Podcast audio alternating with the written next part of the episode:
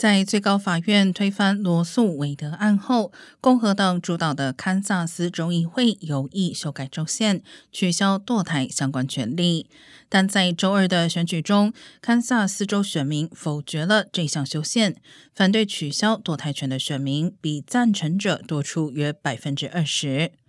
在过去投票记录中，八月初选一般有利共和党，同时投票率偏低。但堪萨斯州本次选举出现高投票率，接近传统上秋季州长选举时才会有的水平。